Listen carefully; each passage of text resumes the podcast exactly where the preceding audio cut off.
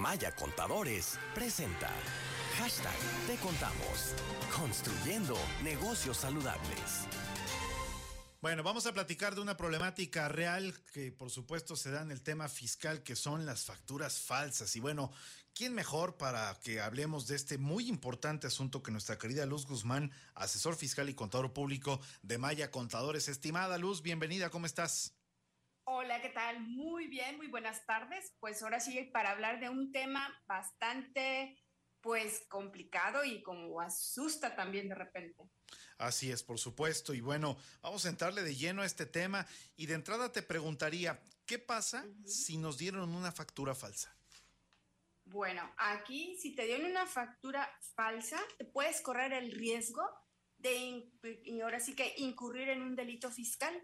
Aparentemente fuera algo inocente, tú dices, bueno, me dieron una factura, yo no la pedí, me la dieron, yo no sabía que era falsa. Bueno, Déjame decirte que la autoridad al momento de detectar que una factura es falsa, no tanto porque es, eh, ¿cómo explicar? Puede ser que los sellos digitales, los datos son correctos, pero aquí lo que la autoridad le llama una factura falsa es que está amparando operaciones inexistentes o que está amparando, ¿verdad? Alguna actividad inoperante. Entonces, por ahí el SAT tiene una listita de cualquier persona que pudiera ser media sospechosa de que no está, eh, ahora sí que realizando una operación, ¿no? Es lo que se denomina venta o compra de facturas. De acuerdo, ¿no? Como estas que, como estas que te dan las famosas empresas factureras, que si te estoy entendiendo bien, entonces parece que sí son válidas. Sin embargo, las operaciones que amparan son las que no son reales, ¿verdad? Correcto, y por lo tanto se le considera que es una factura falsa. No en sí, en tanto a la materia o la forma física de la factura, sino el fondo de la existencia de lo que avala ese documento. Oye, ¿y, cómo saberlo, Luz, si una factura es pues eh, falsa, ¿no? Como estamos platicando para que la gente nos entienda bien en este tema, cómo le podrían hacer para detectarlo? Claro, primeramente, pues es la comunicación y los controles internos que las empresas tengan al seleccionar a tus proveedores. Así es. Número dos, también, bueno, existe una herramienta dentro de la página del SAT en Internet que se llama Visor. Tú allí puedes ver si estas facturas son válidas o no. Asimismo, bueno, pues también va a depender de los importes que amparan estas facturas para que la autoridad lo pueda considerar como un delito fiscal. Eh, son montos que estamos hablando que rebasan de un millón doscientos, un millón ochocientos para poder considerarse al grado de un delito fiscal. Y sabemos que un delito fiscal, bueno, pues ya implica, ¿verdad?, una pena de, cárcel. Oye, si alguien ya detectó que tiene una factura apócrifa, ¿qué es lo que tiene que hacer, Luz? Tiene que hacer una corrección. Si ya presentó una declaración considerando esta factura, tiene que hacer una declaración complementaria para quitar el efecto que le dio a este tipo de factura. ¿Y qué facturas sí son válidas para el sistema de administración tributaria, Luz?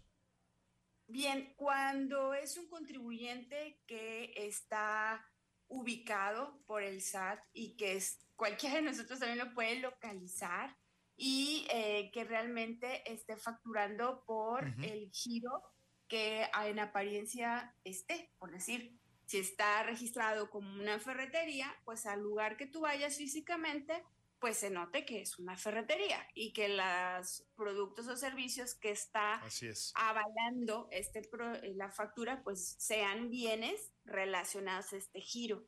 Porque por ahí pudiera ser que sea una factura en un domicilio, van y buscan ese domicilio y resulta que es una bodega abandonada, Daniel. Entonces, pues ahí ya pudiera ser medio sospechoso, ¿no? Sí, por supuesto. las válidas son aquellas que tú pagaste en tiempo y forma y con los requisitos que pide el SAT, que si es un importe arriba de dos mil pesos, pues que sea a través de una transferencia bancaria o con tarjeta de débito, crédito, cheque, para poder ubicar que el destino de esos de ese pago va a una cuenta bancaria. Pero no obstante también la factura tiene que em, comprobar como el término de moda la materialidad de estos hechos. Sí, sin lugar a dudas. Y hay que recordar que desde hace algunos años, creo que fue 2019, cuando el SAT creó un modelo de riesgo para identificar y combatir de frente a estas empresas que engañan al fisco para defraudar a México. Así que a tomar en cuenta todos y cada uno de los tips todos y cada uno de los puntos que nos ha compartido la contadora Luz Guzmán, asesor fiscal y contador público y en Maya Contadores, para evitar caer en este problema que bien lo has dicho, es un delito, así que con cuidado, estimada Luz. Así es, y recordemos que también pues dar datos con falsedad, ¿verdad? También implica un delito fiscal, de defraudación fiscal. Como siempre, te mando un fuerte abrazo y te pido por favor que nos recuerdes dónde podemos localizarte a ti y a todo el gran equipo de Maya Contadores.